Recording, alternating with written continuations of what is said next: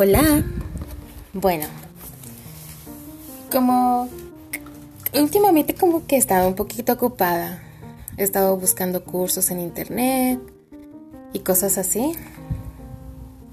Pues para volver a entrenar el cerebro, ¿no? Porque ya creo que me está afectando un montón la cuarentena. en todos los aspectos. Y bueno, en una de esas búsquedas de los cursos y eso, traté que el primero que iba a tomar fuera algo para mí, que me ayudara, no nada más en como conocimiento eh, para aplicarlo a negocio o así, ¿no?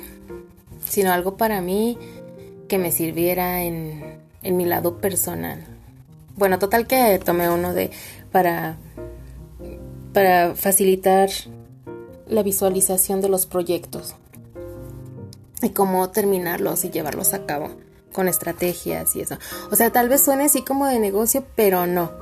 Porque yo me siento una persona muy desenfadada en mi vida, un poco codisciplinada. Y, y creo que eso me va a ayudar. Bueno, en esa búsqueda de, de los cursos me encontré una página muy buena. Y, y empecé a leer y me pareció muy hermoso lo que dice que a lo mejor a cualquiera de nosotros nos va a ayudar, que son buenos consejos. Y dice que son 22 pequeñas cosas que debes hacer para ti todos los días. El primer paso es pensar en ti. Dice, despierta recordando que es un nuevo comienzo. No dejes que las frustraciones triviales de ayer arruinen el día de hoy antes de que haya comenzado. Así que borrón y cuenta nueva. Eh, es súper fácil decirlo, pero es un poco difícil hacerlo. Bueno, el segundo. Haz que la primera cosa que pongas en tu cuerpo sea buena para ti. Frutas, verduras, huevos, frutos secos.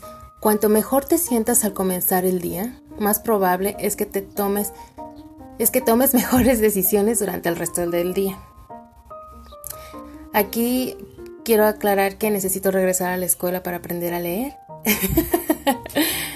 Y sí, yo trato de tener siempre a la mano un vaso con agua, un vasote. Porque con estos calores siempre sudo y hace mucho calor en la mañana y a mi cuarto le llega el sol directo.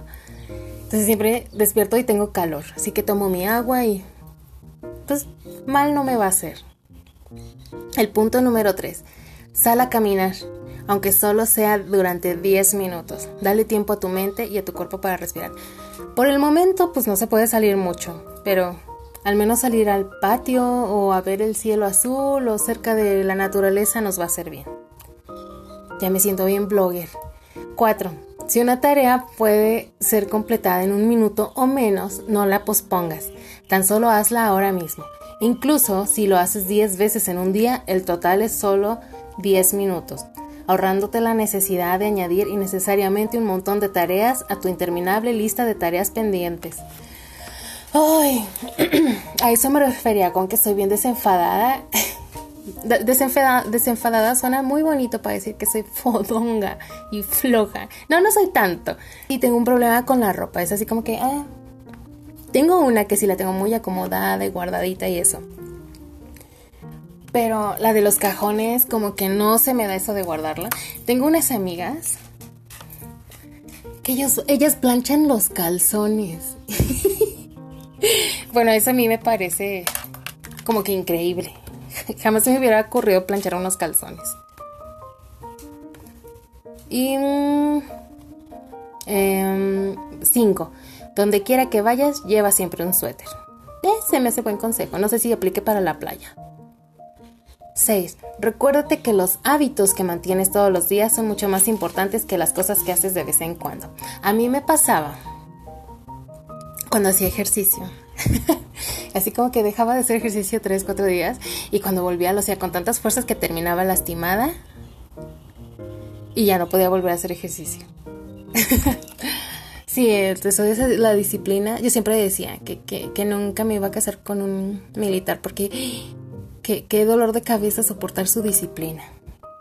Punto 7. Guarda siempre tu ropa. Lo mismo. no la guardo. Y tengo que hacerlo. Es que me pasa que arreglo mi cuarto y pues se ve bonito, entonces uno trata de mantenerlo así, pero como que agarran las prisas y, ay, saco esto, y ya se cae. Y agarro otro, y así, ya me hice de muchos montones de ropa en, en el cuarto. 8, que es bien importante y que, que, que trato de hacerlo. Sea amable con todos, aunque no, solo sea, aunque no lo sean contigo. Evitará que captes su negatividad y la lleves contigo. 9. Aleja tu mirada de la pantalla del ordenador o del celular en este caso, cada 20 minutos para que tus ojos descansen. Oblígate a concentrarte en otro objeto durante 20 segundos y luego podrás volver al trabajo. Esto sirve también para el cerebro, para despejarse porque luego no está bien concentrada y, y se pierde uno de la vida. 10. Mantén una bata de baño en la parte posterior de la puerta o donde quieras que siempre puedas ponerte cuando te levantes de la cama por primera vez. Siempre hará que tu mañana sea un poco más agradable. Yo antes tenía una bata. Y luego compré este tela para hacerme una, pero ya ni hice nada. Pero sí tengo un como camisoncín, bueno, no, es como no sé cómo se llame, pero es para cubrir. Y sí es me siento muy como si fueran vacaciones. 11. Usa una crema hidratante que contenga factor de protección solar. Siempre. Siempre, ese sí. Yo ahorita estoy batallando con con las cremas porque me compré una que es de concha nácar. Desde jovencita usaba concha nácar y no me hacía nada. Bueno, o sea, no me hacía daño. Y ahorita está siento que me arde la cara. Y luego me compré una de esas naturistas de baba de caracol y la siento bien pesada para mi cara. Como que yo necesito más bien como como sueritos, como cosas así este, hidratantes, no humectantes. La 12. Duerme una siesta si puedes, pero no más de 30 minutos. Eso sí, yo soy enemiga de las siestas, porque luego se descontrola mi sueño y y ya. Sí, porque, soy atascada y no me duermo nada más 15 minutos. Yo me duermo así unas 2, 3 horitas. Mi siestecita. Dice que si estás muy cansada, toma una taza de té, de café o refresco antes de descansar, porque la cafeína tarda 20 minutos en hacer efecto, así que cuando te despiertas de la siesta te sientes súper refrescada. Y no. 14. no pospongas la respuesta de los correos electrónicos. Este es otro tema. No, pero no. Pasemos a otro. 15. Eh, bueno, eh, dice que, no hay que responder los correos electrónicos del trabajo después de las 7 de la tarde. Yo creo que ahí aplica después de tu hora de trabajo. Yo siempre... Em, a mí me gusta terminar mi día con mis actividades acabadas. O sea, no me gusta dejar pendientes para el siguiente día porque... No, no a mí me gusta acabar y ya que el siguiente día sea algo nuevo. Así que yo tenía el problema en el trabajo de que como no acababa, me tardaba y me tardaba, pues salía bien tarde y, y no, era un caos. Pero sí, yo creo que es bueno ponerse los límites para que pues uno también se merece el descanso, ¿no? Tengo, tenía un amigo que falleció y me decía que el día, nuestra vida, nuestros días tenían que estar repartidos con los tres ochos. Ocho horas de trabajo, 8 horas de recreación, hacer lo que tú quieras que te guste a ti y 8 horas de sueño y que ese iba a ser el equilibrio en tu vida. Este, mm, practica la atención con los demás. Cuando tengas una conversación debes estar completamente consciente en lo que la otra persona te está diciendo, en lugar de planear lo que vas a decir a continuación. Bien cierto. Yo a veces interrumpo. Creo que estoy muy muy Alebrestada, alebrestada. Ay, tengo que leer. bueno, pues así. Sí, se me hace súper bien. O, cuando te están platicando, más bien cuando tú estás platicando y que la persona está en el celular. Es así como que no, no, no, no, no, que falta de respeto. 17. Que dice que mantener la alarma lejos de uno para uno despertarse y levantarse luego, luego. Digo, ¿por qué? Porque es horrible. Es horrible estar Escuche y escuche la alarma. No saben cómo la detestaba. 18. Envía un mensaje de texto a un amigo con el que no hayas hablado en mucho tiempo y dile que lo extrañas.